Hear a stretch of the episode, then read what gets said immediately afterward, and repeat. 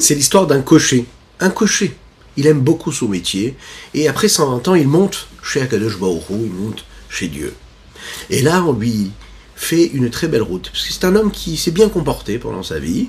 Et qui avait d'ailleurs sauvé la vie d'un homme un jour. Donc il méritait d'être reçu comme il fallait. Et donc on lui montre la route vers le Gan Eden, le jardin d'Éden. Vous l'imaginez? C'est ce que tout le monde espérerait avoir, Ezra Hashem, le plus tard possible, après 120 ans, ou mieux, avec la venue de Mashiach ici-bas. Il entre dans le Gan Eden et au bout de quelques jours, il tourne à droite et à gauche, il voit des grands sadikim, des grands maîtres, des grands justes. Mais il s'ennuie. Pendant toute sa vie, il n'a été que cocher. Il côtoyait les chevaux et la route. Voilà ce qu'il connaissait de son existence. Donc pour lui, les tzadikim et le rayonnement de Dieu, ça n'avait pas vraiment de valeur. Il n'était pas capable d'en prendre réellement conscience. Il s'ennuyait. Alors on est venu vers lui, on lui a dit, mais qu'est-ce qu'on peut faire pour toi? Il a dit, ben moi j'ai passé ma vie avec mes chevaux, et j'ai toujours été coché, et j'aime beaucoup ça. On lui a dit, il n'y a pas de problème. On va te donner des chevaux. On lui a donné des chevaux mais des chevaux forts, puissants, six chevaux. Et puis avec cette calèche, il a avancé encore et encore vers l'infini. Oui, puisqu'il est dans le monde de l'infini. Vous l'avez compris, à travers nos cours de Tania, on comprend que pour recevoir et percevoir et saisir le rayonnement d'Akadosh le rayonnement divin, il faut se préparer à cela. Il faut être un réceptacle prêt pour cela il faut se travailler, il faut se raffiner. Nous l'avons dit dans notre précédent cours, il faut se raffiner à travers ce que l'on consomme, ce que l'on mange, ce que l'on voit, ce que l'on dit. Notre façon de respirer, de penser, de vivre doit correspondre à cette sainteté, cette pureté du divin. La présence d'Akadosh Baruch elle doit être dans notre quotidien, dans tout ce que nous faisons, il n'y a pas de compartiment, un endroit où il y aurait Dieu et le reste de mon existence qui correspondrait aux futilités et aux mensonges du monde. Non, ça n'est pas comme ça. Dieu, il est partout dans tout ce que je fais. Mais voilà, il y a dans la vie d'un homme différents domaines qui nous permettent difficilement de percevoir la présence de Dieu. On a compris qu'il y avait dans ce monde-là ces éléments qui proviennent des écorces de l'impureté, l'impureté totale, qu'il y avait ces éléments-là qui étaient régis par des énergies de sainteté, de pureté véritable, ce que nous appelle, ce que nous appelons le domaine de la Kdusha, de la sainteté. Et puis il y a cette entre-deux, ce qui vient en réalité de la Klipat Noga, cette écorce de Noga, qui constitue en fait ce qui est neutre. Une nourriture qui peut être cachère, euh, permise à la consommation, mais la façon avec laquelle je vais aborder cette nourriture, la façon avec laquelle je vais me comporter à travers toutes ces créatures-là que Dieu a mis à ma disposition, à travers cette façon de vivre que j'ai le droit d'avoir en tant que juif pratiquant, ou pas d'ailleurs. Mais je vais pouvoir décider ou de l'élever, de la sanctifier, de la purifier, de dévoiler l'étincelle divine qu'il y a à l'intérieur, ou de la faire descendre les sources de l'impureté. On va monter d'un niveau. Lorsque je fais, lorsque j'agis, lorsque je fais un acte concret, dans mon action, il y a la possibilité de sanctification ou la possibilité de rendre ça impur, que Dieu nous en préserve. Si on évolue un petit peu plus, on a nos émotions. Je peux avoir des émotions qui sont pures, et de cette façon-là, je sanctifie mes émotions, ou je les fais descendre dans l'impureté. Si on monte encore un petit peu plus, on arrive au niveau de l'intellect et le cerveau, la sagesse la capacité intellectuelle que Dieu nous a donnée. Je peux avoir des pensées saines et des pensées qui ne le sont pas. Je peux avoir des lectures, des préoccupations intellectuelles, des recherches, des analyses intellectuelles qui concernent des sujets de sainteté, comme l'inverse, des sujets qui ne sont pas du tout des sujets de sainteté. Je peux étudier les sagesses profanes et en réalité être en train de nourrir, même s'il s'agit de quelque chose d'intellectuel, parfois même de spirituel, et de nourrir les forces de l'impureté. L'homme a tendance à penser que ce qui fait partie de l'esprit, du monde de l'esprit, est automatiquement raffiné. Non, pas du tout. Il peut nous paraître raffiné, mais on l'apprend dans la chassidoute. Ce qui nous paraît raffiné peut être en réalité quelque chose de le plus grossier possible. On l'a vu à travers l'histoire, les grands sages, les grands savants, les grands poètes, les grands philosophes, Les grands artistes peuvent être des hommes qui ont fait des œuvres, qui ont constitué et qui ont bâti des choses magnifiques, merveilleuses, qui en réalité étaient des hommes avec des mœurs très très très très mauvaises, très légères et totalement impures. C'est la raison pour laquelle le Rabbi Zaman nous le dit ici. Il est dit dans le texte de notre Torah, nous le disons tous les jours, qu'un homme doit se consacrer à la sainteté. Il est dit, Ve'agitabo yomam valaila. On doit utiliser la sagesse pour étudier de manière franche et claire la Torah de Dieu.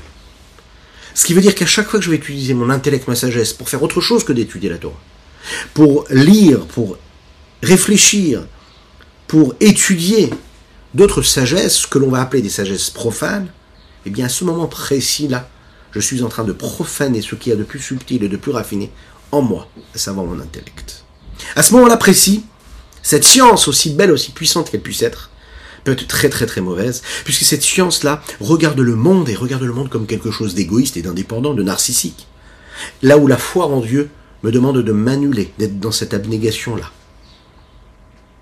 Je dois faire très attention à ces études-là, à ces notions euh, philosophiques par exemple, qui doivent être étudiées par des gens et des personnes qui ont la nécessité de le faire pour une raison particulière, dans des cadres très précis que les rabbins autorisent, dans des situations particulières et précises justement. Mais le maximum de mon existence et de mon temps, je dois le consacrer à des études qui sont des études saines, saintes. Et de cette façon-là, c'est pas seulement mes émotions, pas seulement mes actions, pas seulement mon intellect que je suis en train de préparer en fait à cette connexion à Dieu, mais en réalité, c'est toute mon existence qui va être utilisée à bon escient et qui va être sanctifiée. étudier ce que nous appelons des études profanes. Alors, dans des cas précis, lorsque par exemple pour apprendre un métier, on a besoin d'apprendre telle ou telle chose, qui, ne va, pas nous permettre, qui va nous permettre d'avoir un métier à un moment précis, alors à ce moment-là, puisque ça va nous apporter une parnassa, alors à ce moment-là, on aura droit d'étudier ces sujets-là. Mais attention, on parle bien des sujets qui vont nous permettre de travailler, d'avoir une parnassa. Pas juste des sujets comme ça, intellectuels et philosophiques, qui n'ont pas lieu d'être, qui peuvent mettre aussi des questions et des remises en question chez l'homme. Si j'ai besoin d'étudier ces choses a priori profanes, pour me permettre de comprendre un petit peu plus ce qui est écrit dans la Torah, alors j'aurai le droit de le faire. Et attention, pas n'importe qui, pas tout le monde. Un sujet. Pour bien comprendre les sujets qui concernent le Kiddush HaChodesh, le renouvellement du mois, de quelle façon sanctifier le mois, quel jour, les calculs, besoin de comprendre un petit peu ce qui se passe au niveau de l'astronomie. Bien, ce qui va nous permettre, par exemple, d'apprendre euh, toutes les questions qui concernent l'agriculture, l'agronomie, etc. Ça va me permettre de, comprendre comment je peux respecter les lois de la Horla, les lois de la Shemitah, les lois qui concernent les mitzvot de la Torah. Donc je vais étudier ça d'une certaine façon, avec une mission particulière, une vision particulière. Lorsque je vais prendre conscience, je vais étudier, par exemple, la nature. De quelle façon on constitue, de quelle façon est, née une petite plante, comment est-ce qu'elle pousse, comment un arbre peut donner des fruits. Qu'est-ce qui se passe dans cette nature? Je suis en train d'apprendre la grandeur de Dieu. Ça me paraît une sagesse profane, entre guillemets, c'est une sagesse qui me permet de prendre conscience et de réfléchir à la grandeur d'Akodesh Maintenant, si c'est un, une étude, un livre, un roman, attention, il faut prendre ça avec mesure, bien sûr, mais il faut quand même dire les choses. Et là, on arrive parfois dans le Tania à des moments où on dit les choses, clairement. Perdre du temps à lire un roman, un livre qui n'a pas de raison particulière, qui n'a pas quelque chose qui m'apporte quelque chose, euh, dans la sainteté, dans la pureté, alors là, à ce moment-là, c'est pas positif. C'est encore pire que cela. C'est que ça crée ce que nous appelons le bitul Torah, le fait d'annuler la Torah. J'ai la possibilité d'étudier la Torah toute la journée, toute la nuit, et là je ne suis pas en train de le faire.